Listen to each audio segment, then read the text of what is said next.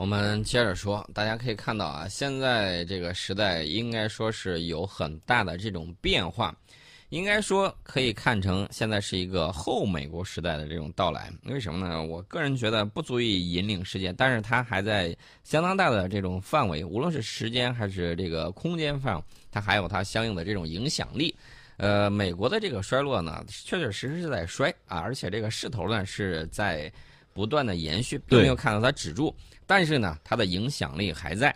那么我们可以看到，很多学者在争论说，今天我们到底生活在怎么样一个时时代？那么其实答案是显而易见的，已经步入后美国时代。这就意味着，所谓美国治下的和平与美国世纪已经走进历史。我们不仅在目睹一个新的时代的到来，而且也注意到这一划时代的进程是在加速进行的。这个呢，就导致了世界秩序发生了翻天覆地的变化。那么我们看到，前外交部副部长何亚飞呢，在中美聚焦网站上发表了一篇文章，这个名字就叫《后美国时代已经到来》，他就提到了这么几点，说这个新自由主义秩序下的经济不平等造成了民粹主义的崛起，这个是什么原因呢？还是美国调整它的战略目标，打了全球反恐战争。这十年里头，有阿富汗战争，有伊拉克战争，还有2008年的全球金融危机，美国的软实力和硬实力都受到了严重的削弱。所以说，我们为什么不轻易启动战端的原因就在这儿。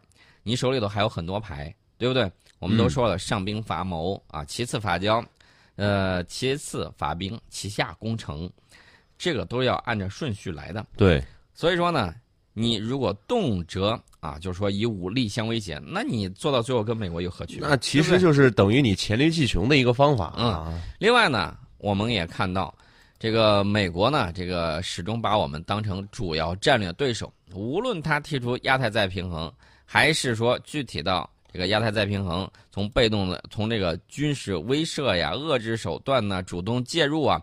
从南海到东海，从中印关系、中日关系到中国与东盟的关系等等，不一而足，哪个方向都想插手。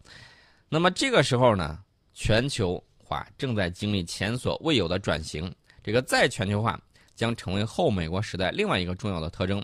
支持全球化和反全球化的这个双方的交锋呢，会比以往更加激烈。嗯，大家就看到美国是，我个人认为是逆潮流而动。嗯啊，为民粹主义。和为反全球化强力发声，无论是这种巴黎协定的退出，还是美国优先的这个原则，我个人觉得啊，牺牲其他国家利益，来追求你的这种美国优先，我觉得会给国际社会带来很多严重的问题。对，呃，你要是真想撤，我建议你撤快一点。嗯，真的是不想玩了，你自己回你的这个。这个小地方，而且我们看到这个角色转化不仅限于美国，还有这个英国，英国这个脱欧，所以说呢，我们看到此时民粹主义候选人也会开始在欧洲大陆现身。那么未来会如何发展呢？结合着欧洲人口结构的这种变化，以及欧洲人家合理使用欧洲的这种选举的这种工具，那么到最后，欧洲是就是正儿八经的慢慢的沦下下去。还是说到最后，导致这种反弹？我们知道，这个民粹主义出现之后，它有可能会出现什么样的情况呢？呃，我们可以回顾一下二战之前、一战之后的这一段历史，大家就可以深刻的了解到，呃，到时候有些人会不会重新搞出来一套啊？这个以谁激起普通这个欧洲就是西方白人的这种愤恨，然后呢，针对什么样的特殊族群再发动什么样的事情？那么，要是照着这个方向发展，我觉得这是绝对是人类的不幸。你知道为什么呢？嗯，极有可能这个造成这种局部的动乱，这个呢才是我们进一步要考虑的。上个世纪五十年代开始一轮全球化，那么这个全球化进程呢，为全世界带来了长达七十多年的经济繁荣。核心理念是资本自由化，就是资本应该流向经济增长最需要的地方。但是大家要注意，资本总是流向利润更加丰厚的领域，在这一过程中所造成的社会不平等被彻底无视了。随着你这个经济不断的向好，这些都没有问题。等到你经济扛不住的时候，矛盾就很多。说白了，原因就在于他们的经济不行了。嗯啊，如果经济欣欣向荣，那么这个问题相对来说不那么明显。另外一个因素就是贫富差距日益扩大，这个这个问题是面全球人类都要面临的共同问题。那么我们就需要在市场效率和社会公平之间保持一个良好的这种平衡。政府还有其他重要社会参与者呢，必须要把这个责任承担起来。市场本身不足以实现这些功能，因为我们学经济学的，我们都知道市场有它本身的这种局限性，市场并不是万能的。新自由主义学说在欧洲已经被唾弃，那么我们没有必要再把这个东西给拿过来。那么在经济新自由主义者眼里，市场资本和私有化高于一切，这个导致以这一思路来指导经济发展的国家呢，陷入了严重的困境。这个在世界上，我们就不一一列举啊，不一而足，非常的多。那么它这个在就是现代时代这种发展到后美国时代会有什么样的这个特点呢？呃，之前呢我们经常讲这个一超多强，世界多极化格局在发展，这是当时我们上学的时候学习的。那么现在的这个特点呢是全球力量平衡的这种重塑。我们都知道哪里出现权力的真空，哪里自然会有东西给它补上去。呃，同样呢，在这个力量平衡变化的这种状态之中，会有一个动态的这种发展，最终呢。如果说我们啊可以有很恒定的力量，那么就可以保持全球这种平稳的这种过渡，这也是为全球人类的这种治理打下一个非常良好的基础。这样子的话呢，并不是要求我们承担更多的这种义务啊，而是大家各自发挥自己的这种主观能动性啊。我们都知道内因是根本，外因是通过内因起作用的，这一点呢很重要，需要全球人类都激发自己的这种智慧啊，摆脱。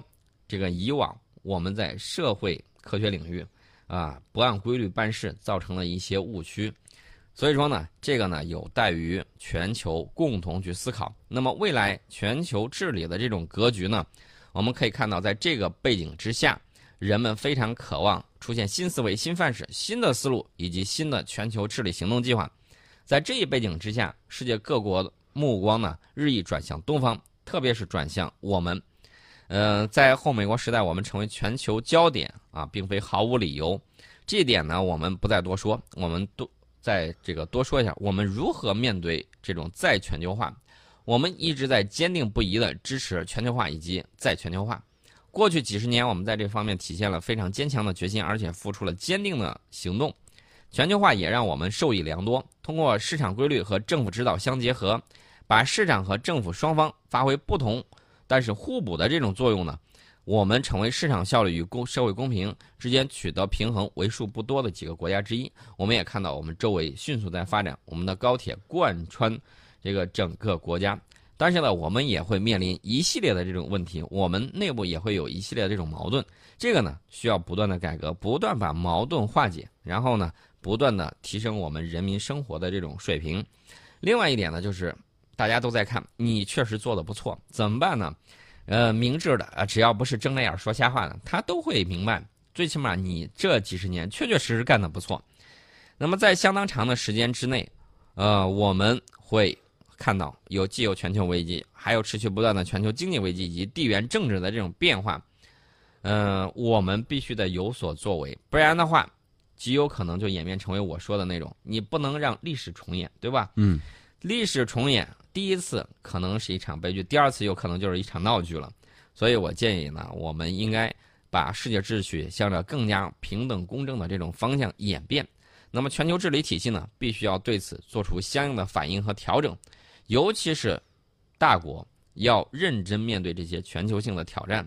那么我们看到啊，这个美国《金融时报》啊，九月十号的时候刊登了著名风险投资家红杉资本合伙人迈克尔·莫里茨的文章。他这个文章写的，中国正在把特朗普领导的美国甩在身后。我先提醒大家一点，千万不能骄傲自满。人家夸你捧你，你这个我觉得可以置之不理。但是人家说到我们有哪些不足的时候，你倒是应该好好考虑考虑，啊，认真的解决问题，尤其是我们内部的这些问题。呃，这个莫里茨呢，在这个文里头行文的时候，我可以给大家说一下。呃，他说，只要住在中国过上一周，任何人都会相信世界在倒过来运转。在中国，人们享受移民的福利，不断的探索新发现，渴求教育，认识到稳定、有计划和开拓精神的好处。啊，这种，这是莫里茨嗯，以这个移民为例，说了很多方方面面的这个东西。他说这些东西呢，在美国都被特朗普总统所诟病、贬低或者是忽视。美国的内政我们不干涉，美国自己的事儿自己搞，自己去做，对吧？我们呢，千万不能被别人一两句好话就给忽悠到，这一点大家要注意。嗯，大家可能会说，你这么夸咱们，咱们会不会有小小的骄傲？我觉得小小的骄傲肯定会有，但是大家要注意，一定是你做出了什么，为人类的发展做出相应的贡献，这顶桂冠才会戴在你的头上。我们看到前一段时间，这个英国政府，啊，觉得这个本国数学成绩比较糟糕，然后呢，为了提升自己本国糟糕的数学成绩，英国政府痛下决心，引进了中国的数学课本。那么。呃，有点拔苗助长的意思。呃，英国的家长还不满足，他们希望自己的孩子能够直接学好中文。嗯，我们可以看到，在英国家长心目中，因为有一项针对一千多名未成年英国学生家长的调查显示，他说中文是除了印欧语系之外最重要的语言。有超过半数的家长认为，学好中文有助于孩子未来事业的发展，帮助孩子们开阔视野。呃，要说英国有多么重视中文教育，我们可以看一下。这个王室家庭你就知道了。九月七号的时候，英国的乔治小王子和其他小朋友一样开始步入学堂。在学前班上呢，年仅四岁的乔治王子课业繁重，不仅有英语、数学、芭蕾这些课程，还要学说普通话啊啊！这个大家就看到了。嗯，阿沃俄伊乌于先学。这个英国王室是这个样子。英国前首相卡梅伦，他在任的时候就非常积极的向英国学生推广中文。大家想一想，一八四零年的时候，英国是这么做的吗？不是，不是，对吧？嗯。啊，卡梅伦、卡中堂甚至表示，孩子们就别啃法语和德语了，把注意力放在中文上吧。是，慢慢随着国力的强盛，中文一定会在全世界流行起来的。当年英语在全世界变成通用语言，也是因为这些。对，因为你国力的强大，因为你在科技上的这种昌明。我们在大唐的时候，周边啊，大家都以说这个汉语为荣啊，所以说大家一定要注意。你想要不学英语，首先你先学好数理化，把自己国家建设好。另外呢，我想强调一点，我们的这个理工科有一个非常重要的基础，一个是数学，还有一个就是物理，这两样非常非常的重要。呃，所以我建议大家，无论是文科还是理科，不妨把精力多在这个上面去钻研一下。对，数学、物理、化学都好好学，是吧？啊。文科也要学好，理工科也要学好，最好是做那种文能提笔安天下，武能马上定乾坤的那种 专业性复合型人才。对，所以说呢，我们看到英国也在努力。你要知道，无敌国外患者国恒亡啊！我们也知道西方有一个说法叫鲶鱼，对吧？嗯。我们一定要注意这种鲶鱼效应，别人在追赶，我们一点都不能松懈啊！人类的这种不断的这个进步和发展，其实就在你追我赶之中。你把这种眼界再放长远一些，放在以千年为尺度去衡量这个历史，有的时候你就会发现，我们真的现在是在加速进化之中，而且这些年科技的这种发展非常的快。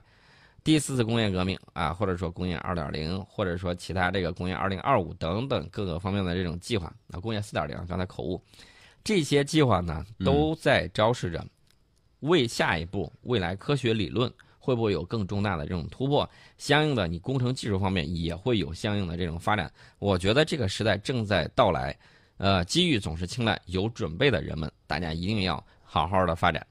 好的，各位，我们结束今天的节目。更多内容您也可以下载蜻蜓 FM 客户端，搜索“宋伟观天下”，了解往期的节目内容。关注我们的新浪微博，您可以搜索“听世界观天下”；微信公众号搜索 “hot 九八六 hot 九八六”，同样的中文名叫“宋伟观天下”，各位也可以直接搜索。